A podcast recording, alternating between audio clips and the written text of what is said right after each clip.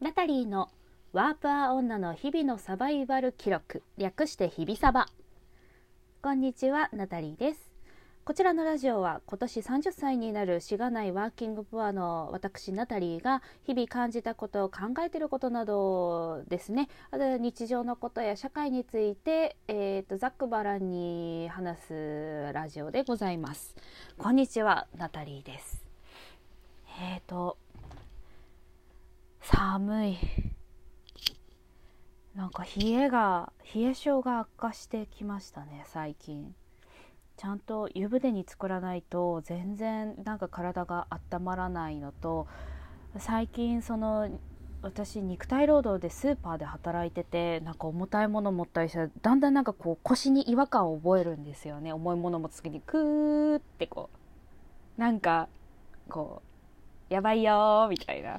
ああんまり無理するとも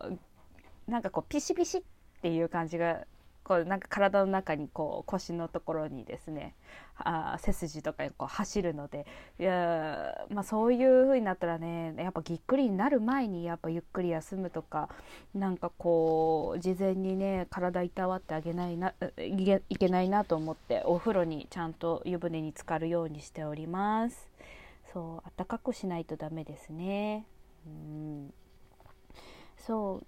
今回はですねえーと、セクハラについてお話ししてみようかなと思います。なんかセクハラ問題ってね結構最近ありますけど最近あるっていうかそもそも悪いことだったのに、えーとまあ、すでにずっと昔からセクハラの問題ってあってそれがちゃんと問題視されるようにそういうの良くないよねって、まあ、ずっとあったけどそれ良くないよねってやめてやめていきましょうよっていう風に社会がなっているからなんかこうニュースとかでも目立つようになってきたのかなと思います。そうなんか私個人で言うとなんかこううんセクハラというかそうねなんかボディシェーミングっていうのに被害に遭ったことがありますね。なんかこう例えば私結構背が低めでえっ、ー、とまあいわばおっぱいも少なくて胸も小さくってでもケツお尻とお尻が出ててで今結構太っていてなんか昔に比べるとなんか結構むなんかこう平らっていうかお尻だけボンって出てるんですよ。であとお腹も出てきててなんかね知人のレストランをお手伝いしてたしてた時になんかそこにですねなんかスーパーバイザー的ななんかこう指導者側の人がやってきてなんか私そのその人初めましてだったんですけどなんかね私を見てねなんかまあいろいろ会話したんだけどまあ打ち解けたと思ったのかなんかねその男の人ね結構やんちゃ系のお兄さんで私に対して「おいお前あデブだな」って「でも俺はお前のこと抱けず抱けるぞ」って言われたんですよね。あそう初対面でなんかそういう恋人とかなんか友達とかでもないのになんかねその上下関係自分は上から物を言っていい立場だっていう力を使ってなんか私のあの見かけについて体の身体的な特徴についてこうまあ、バカにしたのとしかも俺はお前のことをそんなお前でも抱けるぞ。女として穴としては、まあ、セックスできるぞみたいな。セックスしてやってもいいぞみたいな。言い方で言われたのが結構カチンときて。でねまあそなんなんだろう。私あんまそういうこと言われるどうでしょうね。水商売とかでも結構なんか客だから女の子にひどいこと言ってもいいと思ってる人も結構出会ってきたんで、まあ、そのね男の人にはね「ああそうなんすか」みたいな「失礼です」って言ってもうすごく気分を害しますしなんか会ってまだ間もない数時間しか経ってない女性に対してそんな風に体のことを言ったりとか「俺は抱けるぞ」とか「失礼です」って人のこと傷つけますよってあ結構戦っちゃったことがあってまあ本人はヘラヘラ笑ってましたけど、うん、なんかね思うんですけど実際そのセクハラとかセクハラ発言まあ女性のことバカにしたりとかなんか容姿のことでからかったりとかそういうことする人ってやっぱこう自分が圧倒的に上の立場だと思ってる同等同等以上ですよねって思って舐めてかかってるっていうのがあるんだなって思います。ね言われる筋合いないですしね。でね結構思うのがそういうその権力を使って自分の上自分たちの上下関係があ存在するのは分かっててこう相手をバカにしたようなことを言うとかバカにするっていうのって結構その空間にあの傍観者がいたりしません？なんか本当に個人の1対1で面と向かってっていうよりはなんか複数人いて、えーと、なんかその仲間内というかその空間の中で私を、えーとまあ、あの笑い物にするっていうかこいつをネタにして笑うっていうのをなんかね楽しんでこれはみんなのために、まあ、ジョークだけどみたいな感じで言う人もいるというかで私は結構その失礼なことを言う人が一番問題ではあるんだけどうんそれをね傍観してるなんつうのかな人たちっていうのも結構罪深いんじゃないかなって思っていて沈黙はね加担するのと一緒なんですよ。うんっていうのを思います。なんか1対1で、まあ、男の人が女性のことをからかってなんかこう上下関係があるからこう口をつぐんでなんかこうへ笑ってすごやり過ごすっていうのもねなんかこう本人がちゃんと嫌ですって断ればいいじゃんとかあそういうこと言うのやめてくださいっていうのももちろん大事なんだけどなんかその場にね複数人こういたらその人たちはそのセクハラ発言とかあ人のことをバカにしたりするのをやっぱ静止したりと止めないとダメだと思いますね。まあ結構そういうケースって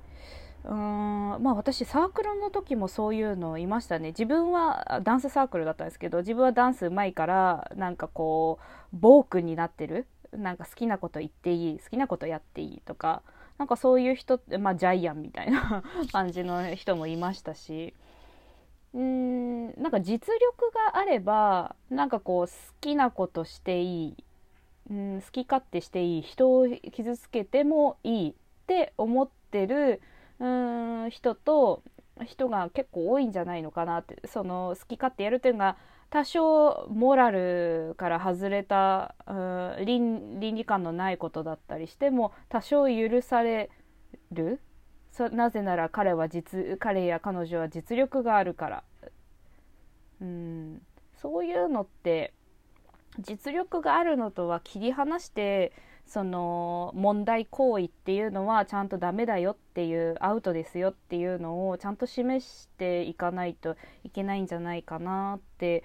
思いますね。あなんか報道写真とかのあのデイズジャパンとかもそうじゃないですか。圧倒的な権力者がいてでレジェンドみたいなのがいてなんかそこの事務所内とかでこうこの人はすごくあのー実力もあって業界で素晴らしい人だからなんか女の子がこうねこうセクハラ被害とかにあってもだってレジェンドだからみんな注意もできない周りも注意できないしみたいなそのままでみたいな。うん、それはねもう一人一人がなんか実力がもし仮にあってもその問題行為セクハラとか人を傷つけたりパワハラとかなんかそういうのにはちゃんと断固としてノーって言わないとうーん絶対にその場の雰囲気に飲まれてななし崩しになって泣いちゃう人とかなんかこう傷つけられちゃう人とかまあセクハラだけに限らずねパワハラとかもうん被害者が出ちゃうんじゃないかななんて思います。そうですね。私前勤めてた会社がなんかアプリのゲームアプリの企画とかだったんですけどなんかそこのね上司にねなんかお前面白いネタ持ってこいよみたいな。お前ちょっと風俗で働いてこいよとかキャバクラで働いてこいよとかネタ集めにとかって結構言われたこともあって。うーんなんか冗談でもそういうことって言っていいのかななんて思ったりしたんですよね。なんかそういうのがまかり通るというか、うん、そういうなんか、えー、職場の空気言っていいその当人たちの雰囲気っていうか関係というかなんかそういうのがすごく嫌だったなっていうのを思い出しましたそうなんですよねまあセクハラはねする方はもう完全に悪いんですけど周りもねそれを止めてあげないといけないというか、うん、なんかあ今権力使ってそのセクハラ発言とかセクハラ行為とかしてるなっていうのをちゃんと冷静になんか判断してそれはいけないことですよってみんなで言ってあげるみんなで止めてあげる、うん、ことが必要なのかなと思います。なんか女性まあ男性もそうだと思うんですけどセクハラってなんかみんなが被害に遭ってますよね。あでなんかこう最近こう本とか読んで